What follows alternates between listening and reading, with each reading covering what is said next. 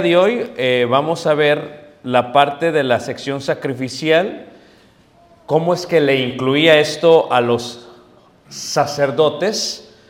Vamos a ver también lo que sería la consagración de los sacerdotes, los 10 puntos de la ceremonia. Miraremos la diferencia entre santificar y consagrar, que son dos cosas muy distintas. Miraremos el proceso de ello. Vamos a ver un poco lo que serían las, la sección judicial eh, moral. Hablaremos un poco acerca de los animales que son permitidos comer y los que son prohibidos también. Miraremos la importancia de los animales, especialmente la parte de las eh, pezuñas, por qué tienen que ser hendidas, por qué tienen que rumir o que masticar los animales y por qué eso se puede, se puede comer. Miraremos también la parte de lo que son los peces. Vamos a ver un poquito acerca de la parte de lo que es el testimonio. ¿Por qué Dios pedía que el 10% de sus cosechas no fuesen consumidas por ellas? ¿Y por qué pedía que se le dejase eso a aquellos que iban pasando por ahí, especialmente los pobres y también a las viudas? Miraremos un poquito acerca, acerca, acerca de ella. En la sección eh, judicial moral miraremos la importancia de los dioses y de la idolatría y por qué estaba prohibida la idolatría. Cómo es que ellos fallaron en esta parte de lo que era la idolatría. Y terminaremos el día de hoy, si Dios permite, viendo las siete fiestas ceremoniales en su detalle y cómo es que están conectadas totalmente a ello. Ayer veíamos, si recuerdan, que hay tres maneras en las que una persona puede aprender la Biblia, la ley de Dios. Número uno es la lectura, número dos a través de un maestro, que es lo que estamos haciendo en este momento, y número tres, práctica. De esa manera una persona puede obtener sabiduría. Veíamos brevemente la importancia de lo que era inmundo y de lo que era santo. Esto es importante entenderlo. Inmundo es aquello que es común, aquello que no es para Dios, aquello que está fuera y que no se le permite. Santo es aquello que pasa por un proceso de lavamiento y de purificación para que de esa manera sea dedicado única y exclusivamente a Dios. Veíamos también los cuatro puntos, decíamos que el hombre, el ser humano, tiene una conexión con Dios. La sangre, veíamos la sangre, los bienes, el tiempo y el testimonio. Son las cuatro cosas que requiere el ser humano para conectarse con Dios. Y veíamos que el tabernáculo, de alguna u otra manera, funcionaba como la ventana en esta conexión. Y todo esto se hacía en el, en el tabernáculo. Ok, así que vamos a ver esto en orden y vamos a, reiteramos, a continuar eh, y empezaremos a ver la parte del sacerdocio y miraremos la relación que tiene con la sección sacrificial, ¿ok? No solamente veíamos los cinco puntos de la sección sacrificial. A ver, número uno era, número dos, número tres, número cuatro, número cinco. Muy bien, ahora en hebreo, ¿listos? Khalil, Injaj, Shalom, Saba, Kapar. Muy bien. Y veíamos lo que cada uno de ellos significaba.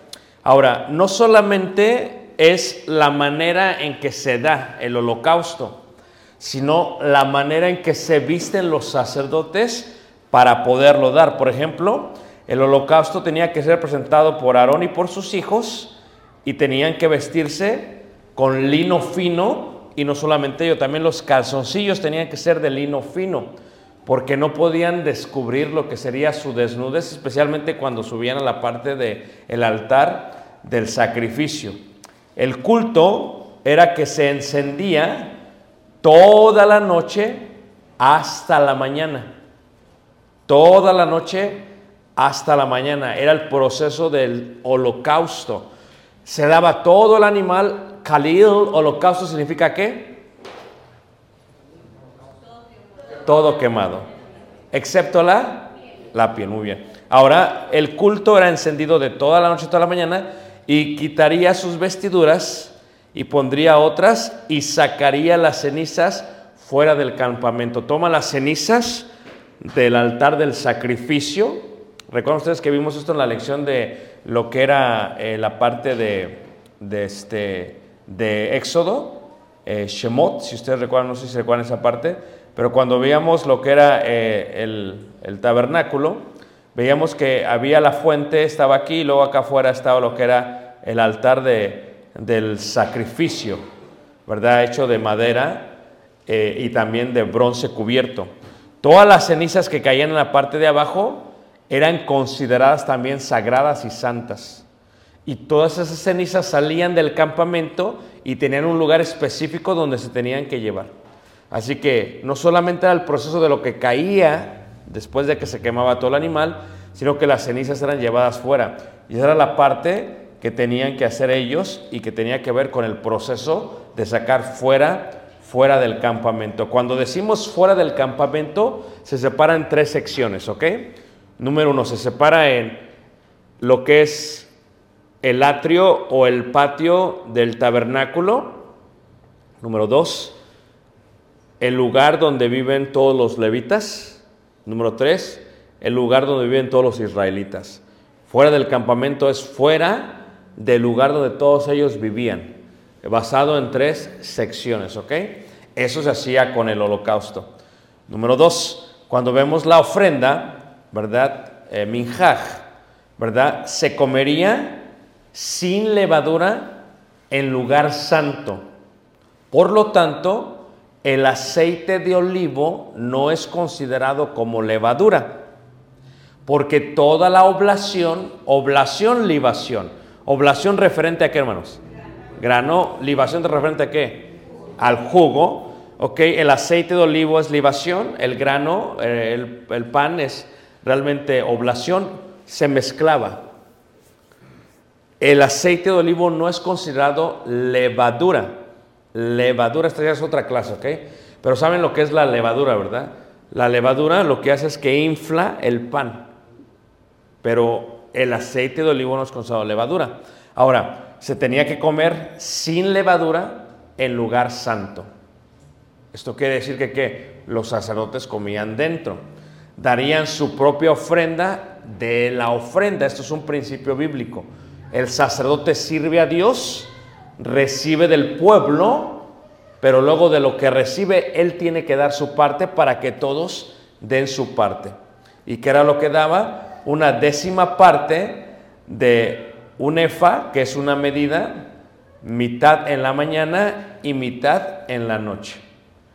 Esto es un proceso que hacían. Si un judío viene y va a dar una ofrenda, por el hecho de una ofrenda o un tributo o un presente o un don, un sacrificio, primero tiene que ofrecer el holocausto, luego tiene que ofrecer la ofrenda.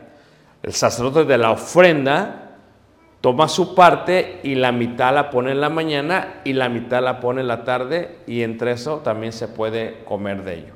¿Ok?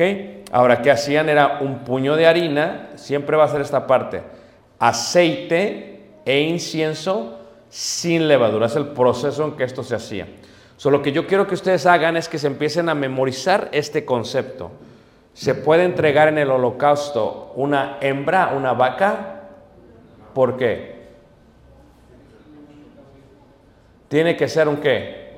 Macho. Eso es principio bíblico, ¿ok? Se puede ofrecer el pan o la oblación sin aceite de olivo.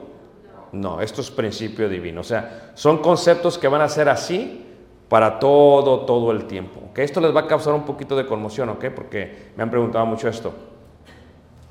Cuando veamos cómo se celebraba la Pascua, los panes sin levadura también tienen aceite de olivo. Repito, los panes sin levadura también tienen aceite de olivo nosotros como latinos, como mexicanos, como hemos visto muchas veces cómo se hace el pan en la iglesia, pensamos, bueno, es que así lo hacemos. Y llegamos a asumir que el aceite de olivo es levadura. No, no lo es. Ninguna oblación en el templo se daba sin aceite de olivo. Cuando se celebra la Pascua, la celebran los discípulos, el pan sin levadura tiene que aceite de olivo. Eso lo veremos ya en las fiestas mañana, si os permito, ¿ok? Eh, número tres, Shalem, el paz, se hace por qué? En forma voluntaria, por confesión, por voto, por gratitud. ¿Cuál es el culto? Es una acción de gracias, toda sin levadura, pero con aceite. Carne se come ese mismo día. Eso sí es acción de gracias. Fíjate cómo es Dios. Si vas a hacer una acción de gracias, esto, esto, esto entregas, esto, esto, esto se hace. ¿Ok?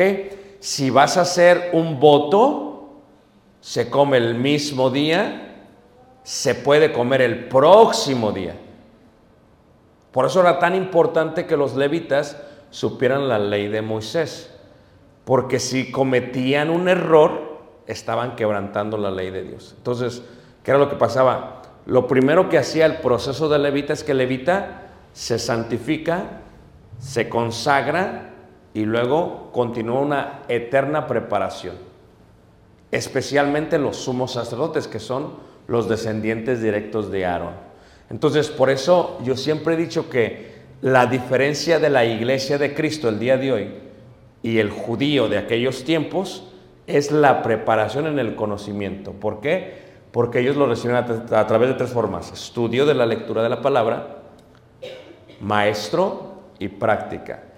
Y la mayoría de nosotros lo obtenemos solamente a través de la, del maestro. La iglesia casi no estudia como debería de estudiar.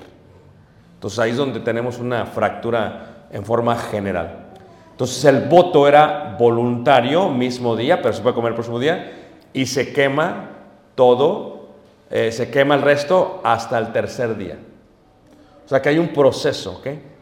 Cuando ya queda algo, se quema todo hasta el tercer día. Ahora, fíjate, cuando se ha de mecer, porque cuando es de paz, el, el salmo dice, alzaré mis ojos a los montes. Pero luego dice Pablo en Timoteo, que los judíos oraban con las manos que levantadas. Esto es muy normal entre el judío. ¿Por qué?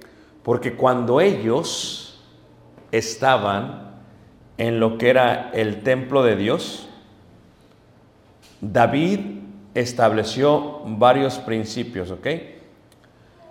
Mientras los judíos están haciendo un shalom, acción de gracias, algo voluntario, o un voto o una confesión. Mientras se está preparando, toman el sacrificio y si es pecho, lo mecen. Si es espaldilla, lo alzan. O sea que hay un proceso, ¿ok? Pero como ¿quién es el que hace esto? Viene el judío, camina desde Galilea, 14 días o 7 días realmente, llega a Jerusalén, trae los animales. Desde que sale de su casa, tiene que saber qué es lo que va a hacer o a qué va a Jerusalén. Bueno, dice, yo estoy agradecido con Dios, voy a dar un shalom. ¿Ok? Vas a dar un shalom, muy bien. Holocausto y luego el shalom. Si se fijan, era lo que llevaba. Pero luego decía, pero también voy a ofrecer un sacrificio por mi pecado. ¿Ok? Holocausto, shalom y luego el animal que va a sacrificar, dependiendo cuál sea mi nivel de responsabilidad. Pero llegaban y se lo daban al sacerdote. El sacerdote hacía todo el procedimiento, claro, el holocausto le quitaba las pieles y quemaba todo, ¿verdad? Si era Shalem, colocaba y empezaba a alzar. Lo mecía y lo iba alzando. Pero el judío, desde afuera, imitaba lo que hacía el sacerdote. Y durante este tiempo, ¿qué hacían? Oraban a Dios. Es muy normal que el judío orase a Dios con las manos que levantadas. Eso es muy normal, hermanos. Hasta el día de hoy, aún en el muro de los lamentos, todavía, todavía se hace, se hace, se hace eso. Entonces, cuando decimos ello, si es pecho, se mece. Si es espaldilla, se eleva. Y esto es para Aarón y para los hijos. Por lo tanto, ¿qué era lo que comían los sacerdotes? Pura carne muy sabrosa. ¿Sí me entienden? Por ejemplo, en Monterrey, cuando estudias la historia de Monterrey, el cabrito no se lo sacaron ellos, los regiomontanos. Son unos copiones. O sea, lo sacaron de comunidades judías muy fuertes en el área que tendían a preparar lo que es el cabrito. Porque en las ciudades más importantes de México hay comunidades judías muy fuertes. Vas a Ciudad de México, toda la parte de reforma, que es la parte más cara, ves puras comunidades que judías. Porque el judío tiene mucho que billete. Y en Estados Unidos también. Entonces, ¿pero qué pasa? Pero el sacerdocio comían muy bien, porque comían toda la carne, era cabrito, res, pan, o sea, les iba requete bien, hermanos. Aún uno estaba bien gordo. ¿Cómo se llamaba el, el, profe, el, sumo sacerdote que? Elí. Estaba, mira, pues como no, hermanos. O sea, se ponían bien fuertes porque era pura carne, pura carne, pura carne, pura carne. Ahora, esto era para ellos. Por eso les convenía a ellos que dieran shalom, pero Dios puso este mandamiento porque como era algo voluntario, era algo de lo cual se beneficiaba mucho el sacerdocio. ¿Todo me está siguiendo, hermanos? O sea, ya no hay día hoy en día que fuera que hubiera el día del predicador, pues estaría bien bonito. No, eso ya no. Ah, Alfonso ya no, ya le hicimos. No, no, no. No, que el día del pastor no. Pero en las denominaciones hay. Y le piden a cada miembro que dé un porcentaje de sus ganancias. Y pues está bien contento, él se sale con su BMW, pues quién no. Pero no, aquí la Biblia nunca habla de eso, ¿ok? Muy bien. Ahora, para Sabá, matar o sacrificar, Aarón e hijos lo hacen. Fíjate que todo lo hacen Aarón e hijos. En el mismo lugar se degollará, se sacrificará ¿ah? y el sacerdote lo comerá. Ahora, reitero, pónganse a pensar, hermanos, ¿ok? Cuando hablamos de en la parte de, de, de los animales y el sacerdocio, ¿cuánta sangre no había en el patio?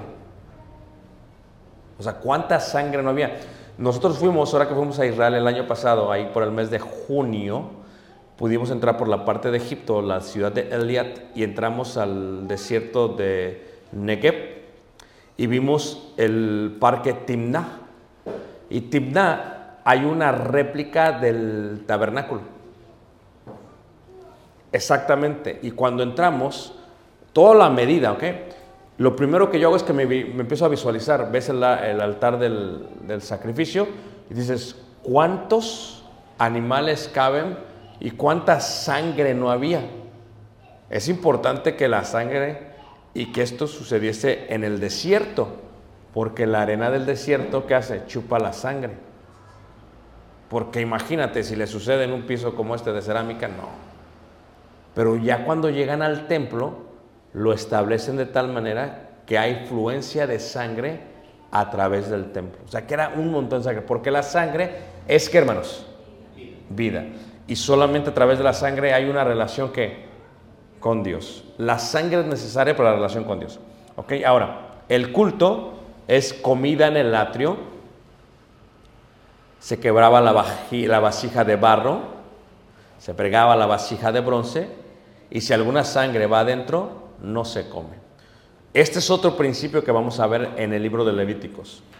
La sangre no se puede comer, ni en el Antiguo Testamento, ni en el Nuevo ¿qué? Testamento. La sangre no se puede comer. Yo vengo de Ciudad de México, pero allá comea- comíamos cuando yo era niño, cuando era todavía, no sabía, ¿ok? Vamos explicando, hermanos, comía. Comía moronga. ¿Aquí venden moronga? No. Ya no. ¿Sí o no? Sí. sí. ¿Usted comió, mano? Sí. ¿Antes o después? Antes, sí. Además, no, no me gustó, me dijeron. Y pues, cuando me dijeron que era sangre, no. Pero yo tenía como 11, 12 años. Por eso, por eso no sabía, no sabía lo que era bueno todavía, estaba inocente. Pero sangre, a ver, la sangre no se puede comer. Hay un gran problema en Sudamérica. Dentro de la iglesia muchos dicen que aún todavía se puede comer, pero la sangre está prohibidísima como antes en el Antiguo Testamento y en el Nuevo Testamento. Y lo podemos ver con las leyes no ágidas. ¿Saben cuáles son las leyes no ágidas? La otra no saben ni de qué estoy hablando. Bueno, ¿cómo tiene uno sabiduría? Lectura. Lectura, ¿ok? Las leyes no ágidas, hermanos. Déjame ver si lo encuentro por aquí, porque no sé si lo tengo. Ténganme paciencia. Tengo que enseñárselas porque ustedes no saben cuáles son las leyes no ágidas. Las leyes no ágidas fueron colocadas por Noé y luego se repiten para el cristianismo gentil en Hechos capítulo, capítulo 15. Son siete las leyes no ágidas. ¿Ok? ¿Listos? Aboda Sara, Birhat, Shefihat Damim, Giliu Arayot, Gesel, Eber Min Jajai y Dinim. Y díganme, ¿quién la entendió? Nadie, ¿ok? Por lo tanto, voy a explicar brevemente esto, ¿ok? Una de las leyes indica, por ejemplo, la ley número 3, no matarás, ¿ok? La ley número 6, respeto a las criaturas. Y esta ley prohíbe el consumir sangre.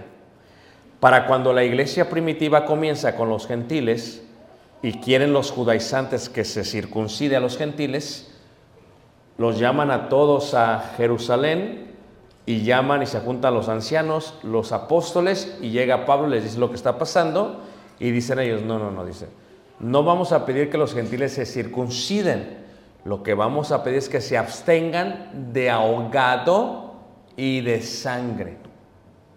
Porque en las religiones greco-romanas comían sangre como parte de los rituales religiosos. Nosotros la comíamos por placer, ellos la comían por religión. La sangre no se puede comer, está prohibidísima, prohibidísima comerse. Entonces, la sangre que entra adentro, ah, esto es otra cosa importante, ¿ok? El animal se mata adentro, no afuera. Porque el, el animal entra con vida al patio y en el patio se le, se le sacrifica. Pero ¿quién lo hace? Aarón y los sacerdotes. No lo hacen las personas. ¿Cuál es el peso del sacrificio de la persona? Llevar el mejor animal y entregarlo. Pero ellos desde afuera no lo hacen. Si fue un shalom, matan, imagínense todo el, como el ruido que había adentro, mata y mata animales y mataban y mataban y mataban y mataban y sangre y sangre. Era un animal, mucho animal. Y, ma- y matar y quemar y el humo salía y salía. Pero cuando sabían, había ciertos horarios, ya cuando viene el templo están el horario de la mañana, el horario del mediodía y el horario de la tarde, que lo está explicando aquí. Se hace aquí, se hace acá, se hace aquí, se hace acá. Cuando hacían eso, era cuando los judíos afuera levantaban las manos, porque estaban coparticipando con el sacerdote, pero ellos no lo podían hacer, lo hacían ellos, pero los sacerdotes lo hacían por parte de quién? De ellos. Entonces, eso pasaba en el sacrificio. Levanta la mano que me está siguiendo, hermanos. Ahora, cuando vemos la parte de expiación, es cosa muy santa, será del sacerdote que hiciere esto, la piel será para él, todo será para el sacerdote. ¿Cuál es el culto?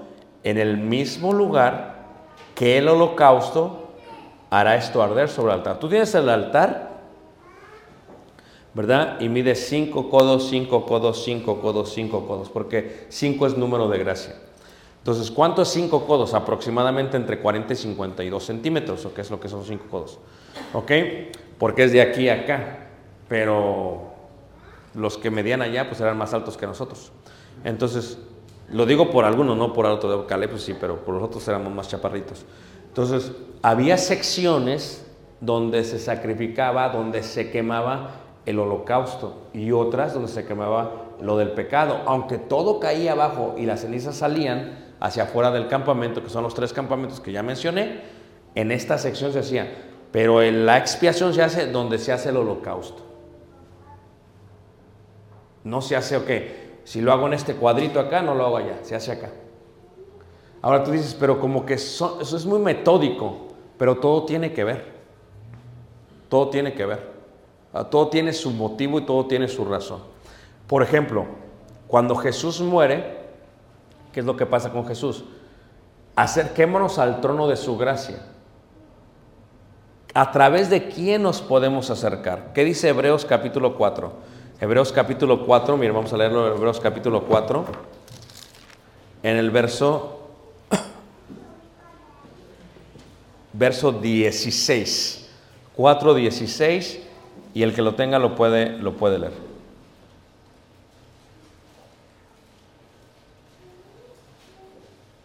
Acerquémonos confiadamente al trono de la gracia para alcanzar misericordia y hallar gracia para el oportuno socorro. Porque ¿quién o a través de qué podemos tener una relación con Dios? A ver. ¿La sangre de quién? De Cristo. Ahora, pero porque Cristo es que, ¿qué dice el versículo 14 ahí mismo? ¿Qué dice el versículo 14? Teniendo un gran sumo sacerdote que traspasó los cielos, Jesús el Hijo de Dios, resucitamos nuestra cruz. Entonces, ¿quién es el sumo sacerdote? Jesús. ¿Quién es el sacrificio? Jesús. ¿Quién derramó la sangre? Jesús. ¿Quién, o sea, quién dio toda su vida? Jesús. Holocausto. Él es la ofrenda porque Él es el pan de qué? Cuando está en la cena y dice, este es mi cuerpo que por vosotros es dado, está hablando de oblación cuando está en el Getsemaní y dice que les va a dar desde el aposento algo hasta allá, les va a dejar un consolador que sería el Espíritu, mi paso os dejo, mi paso os doy, no como la da que el mundo, está hablando de eso. Soy yo y es el Espíritu que santo. Comed. Y cuando hagan esto, hacerlo en memoria de quién? De mí. Está haciendo una referencia que Él es la ofrenda.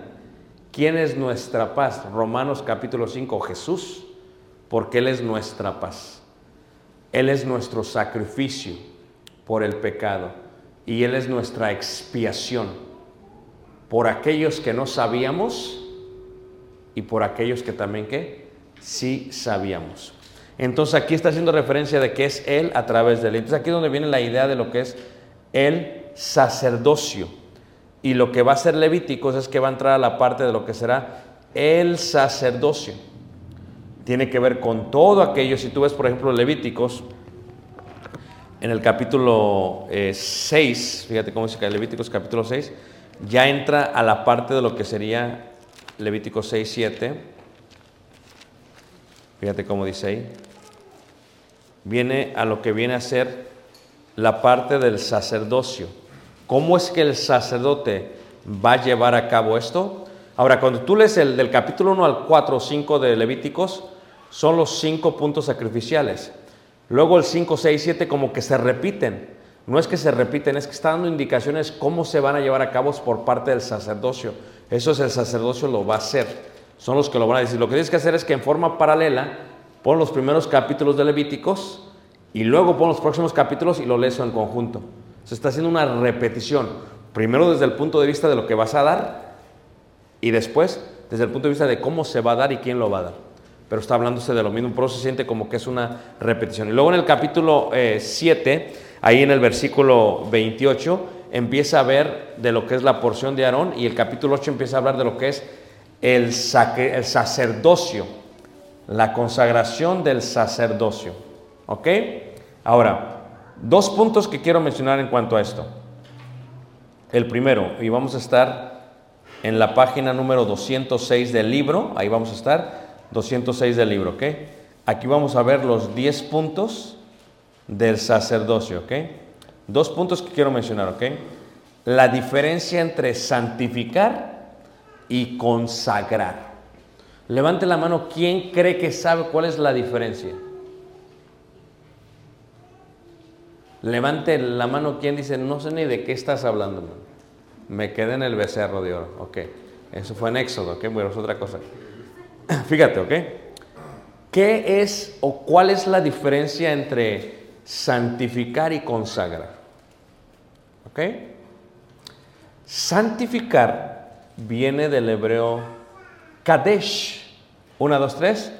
Kadesh. Y Kadesh significa separar con el propósito exclusivo del servicio a Dios santificar.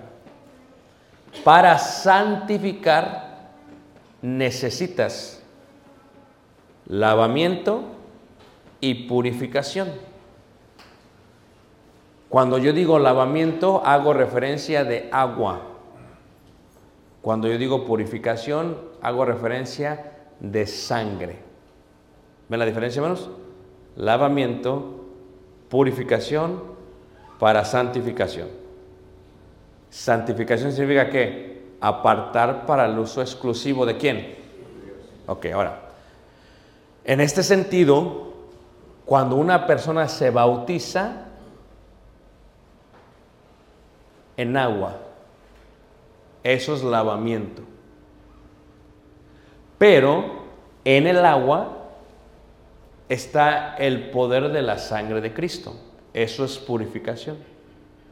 Y cuando sale de las aguas, fue llamado a ser santo, ha sido santificado.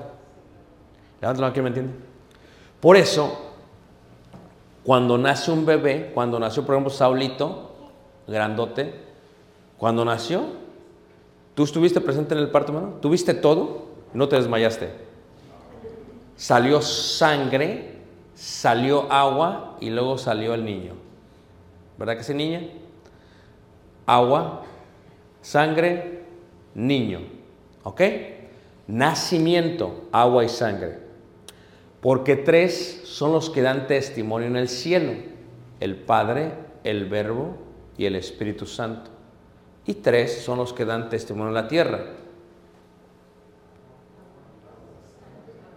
Y el Espíritu Santo. ¿Y estos tres son qué? Uno. So, cuando una persona se bautiza, hay tres testigos, el agua, la sangre y el Espíritu Santo. El agua porque somos lavados, la sangre porque somos purificados y el Espíritu Santo porque recibimos el don del Espíritu Santo. Y en este sentido somos añadidos al cuerpo de quién? De Cristo el cual es un pan mezclado con qué? Con aceite. Por eso es in- in- inconcebible que diga la persona, no es que yo ya soy miembro, yo ya soy santo, ya te bautizaste, no, no, tú no eres ni primo ni tío, no eres nada. O sea, ¿por qué? Porque necesita la persona lavarse, purificarse. Esto se entiende en el Antiguo Testamento. Eso es santificar. Pero una cosa es santificar y otra cosa es consagrar. Porque muchos de los que fuimos santificados no estamos consagrados. ¿Quién me está entendiendo? hermanos? ¿Ok? Ahora, ¿qué es eh, consagrar? Consagrar es, viene del hebreo malé. Una, dos, tres. Malé. Y santificar, kadesh. Y consagrar, malé. Y malé significa llenar, cumplir, completar, satisfacer, rebosar, sobrellenar. Mi copa está rebosando, dijo el rey David, Salmos 23. ¿Ah? Ahora, pones tu atención más, ¿ok? Sale el miembro de aquí, fue bautizado, fue santificado, pero no quiere decir que es consagrado. Porque hay diferencia entre santificado y consagrado. Sí sale, pero luego ¿qué? ¿No se consagra? No. Entonces, ¿para qué te metiste si no te vas a consagrar? Lo que enseñan es que cuando vemos la ceremonia o los 10 puntos ceremoniales que se explican aquí, es llevar a uno que es hijo de Aarón o un levita a que sea un sacerdote consagrado. Se tiene que quedar dentro del tabernáculo más de siete días. Y dices, ¿qué voy a hacer aquí en el tabernáculo? Pues ahí te vas a quedar. Ah, porque ahí te vas a qué? Consagrar. Una cosa importante. Dentro del tabernáculo no vas a ir a quejarte contra Dios, a llorar con Dios. Por eso cuando mueren Nadab y Abiú, ¿qué es lo que pasa? Mueren y se pone a llorar este Aarón.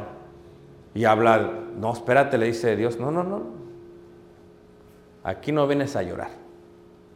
Deja, ellos recibieron su retribución por lo que hicieron. Que lo está siguiendo.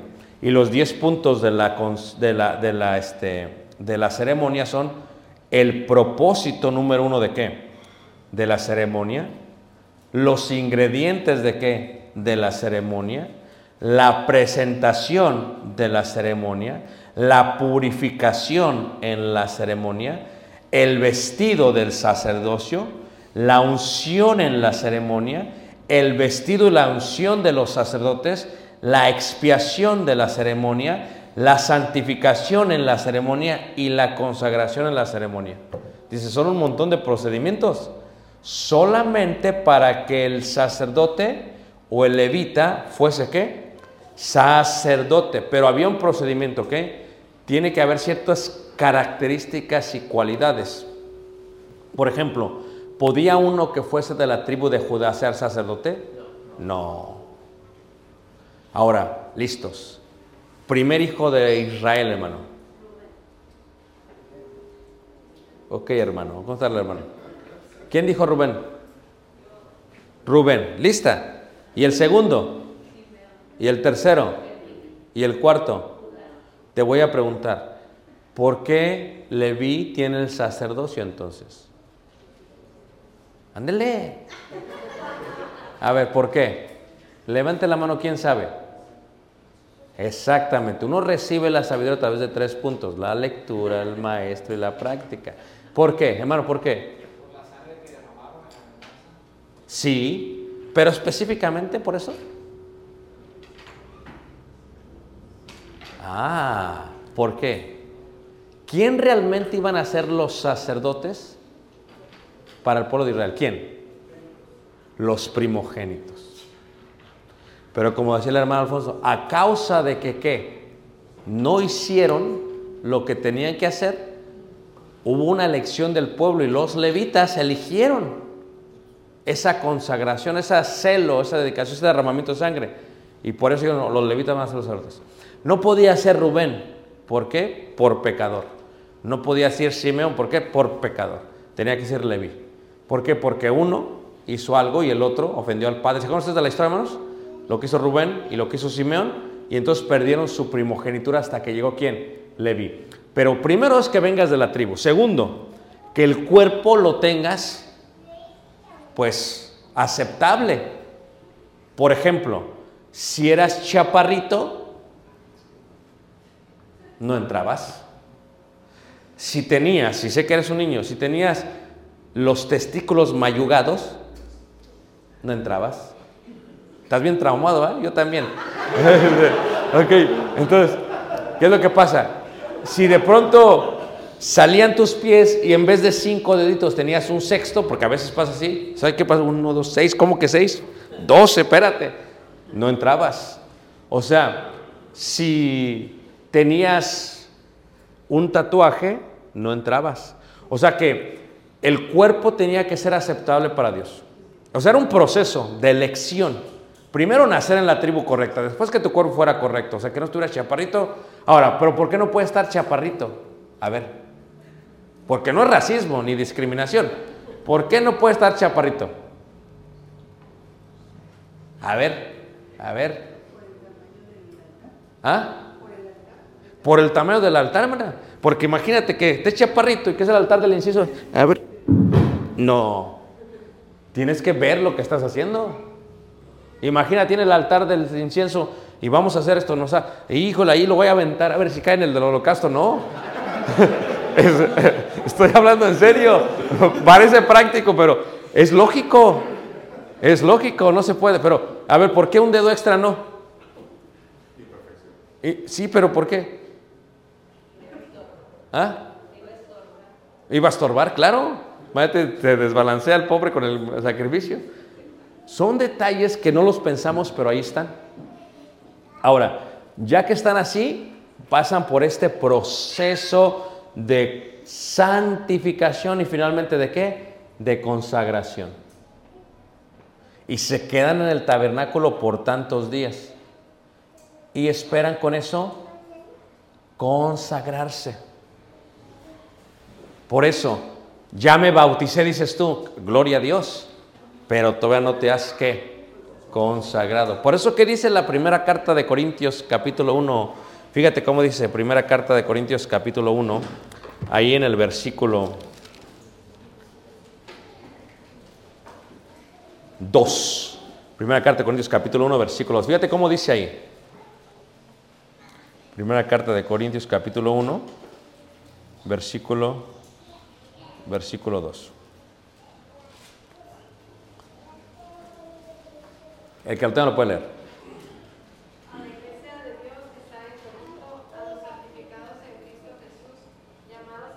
Ahí está, llamados a ser qué? Santos. Pero imagínate tú, Dios te llamó a ser santo. Te bautizaste, pero no te consagraste. Porque andas de idólatra, andas de pagano, andas comiendo moronga. ¿Me entiendes? Andas allá en el carnaval con Celia Cruz. No. O sea, ¿qué es lo que sucede? Si te pones y haces eso, no hay consagración. Porque consagración significa llenar, cumplir. O sea, si empezaste la carrera es para cumplir. El ejemplo que da la Biblia es Nadab y. Pasaron ellos por todo el proceso, pero luego ofrecieron incienso qué? Extraño. A ver, ¿usted sabe cuál es el incienso? ¿Sabes cuáles son las especies aromáticas que se tienen que poner, hermano? ¿Usted sabe? Lectura, maestro, práctico. No se le va a olvidar, hermano, ¿qué por qué? ¿Ok? Porque en el libro de Éxodo se encuentra cuáles son las especies aromáticas. Por ejemplo, nosotros estuvimos en Israel y en la calle de Jerusalén compramos las especies aromáticas y las pusimos en un frasquito y le regalamos a cada familia de la iglesia un frasquito. Y así la puedes oler. O sea, es un incienso, es la manera, pero si le colocas algo que no es, tú dices, bueno, es que a mí me gustan las, el- el- la rosa, cómo huele, pero a ti, no a quién, hermanos, a Dios. Te santificaron, pero no llenas los cumplimientos que Dios dice, no estás consagrado. La consagración es llenar, cumplir, rebosar. ¿Qué significa rebosar? Como cuando está un vaso y se llena de agua y empieza a caer por todo. Eso es rebosar. ¿Qué pasa? Dice la escritura en Efesios capítulo 5, sed mandamientos, llenos del Espíritu ¿qué? Santo. ¿Cómo yo sé lo que Dios quiere de mí? Lectura, maestro y práctica. Porque si uno siembra para el Espíritu, cosechará qué? Vida eterna. Y este es el fruto del Espíritu. Y empieza esto y esto y esto y esto. So, el resultado es que cuando uno hace lo que a Dios le agrada, le va a ir muy bien. Pero se va a consagrar. A ver, decimos, el hermano es consagrado. Denme las cualidades, características de un hermano o hermana consagrada. Digan, eh, hermanos. ¿Mándame? Sí, pero hablemos de la iglesia. Cuando un hermano es consagrado, ¿a qué se refiere? Que cumple, pues con todo lo que se le pide, que llena las expectativas. ¿O no es cierto? O sea, tiene los requisitos. ¿Por qué? Porque se consagró. Pero si no se consagró, solamente fue llamado a ser santo. O sea, se metió al agua, pero nada más. Dice, no, hermano, es que pues a mí me gusta mucho el baile. Entonces se metió al agua y dejó los pies por fuera. ¿Sí me entiendes? Pues no, no, no, no.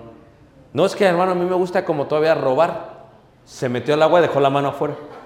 Nada más la derecha, nada más con esta robo, hermano, no con la izquierda. No, tampoco.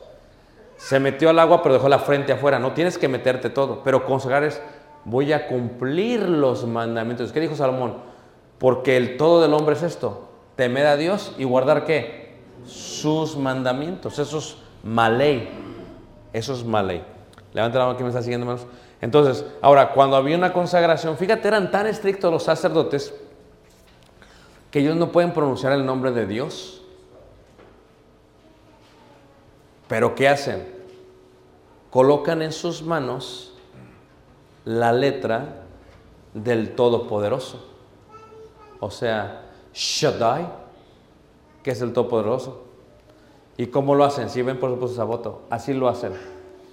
No pueden pronunciar Dios, pero con las manos las colocan. Esto se hacía a través de todos los siglos hasta el tiempo en que vino Jesús. Entonces, esto es práctica de lo que hacían ellos para cumplir con lo que Dios mandaba. Los sacerdotes tenían que hacer eso. En los procedimientos de Baikra, ¿verdad? Agarraba la sangre y la colocaba sobre los cuernos del altar. Y luego cuando iba hacia el lugar santo y entraba al altar del incienso, agarraba la sangre y con el índice aventaba la sangre. Son procedimientos que dices tú, son muy tediosos, que ¿para qué hacen esto? Y que Dios lo hace porque así Dios lo ordenaba. Y lo tienes que seguir al pie, ¿qué? Y si no lo haces, no eres un sacerdote, ¿qué manos? Consagrado. Ahora, miraremos, por ejemplo,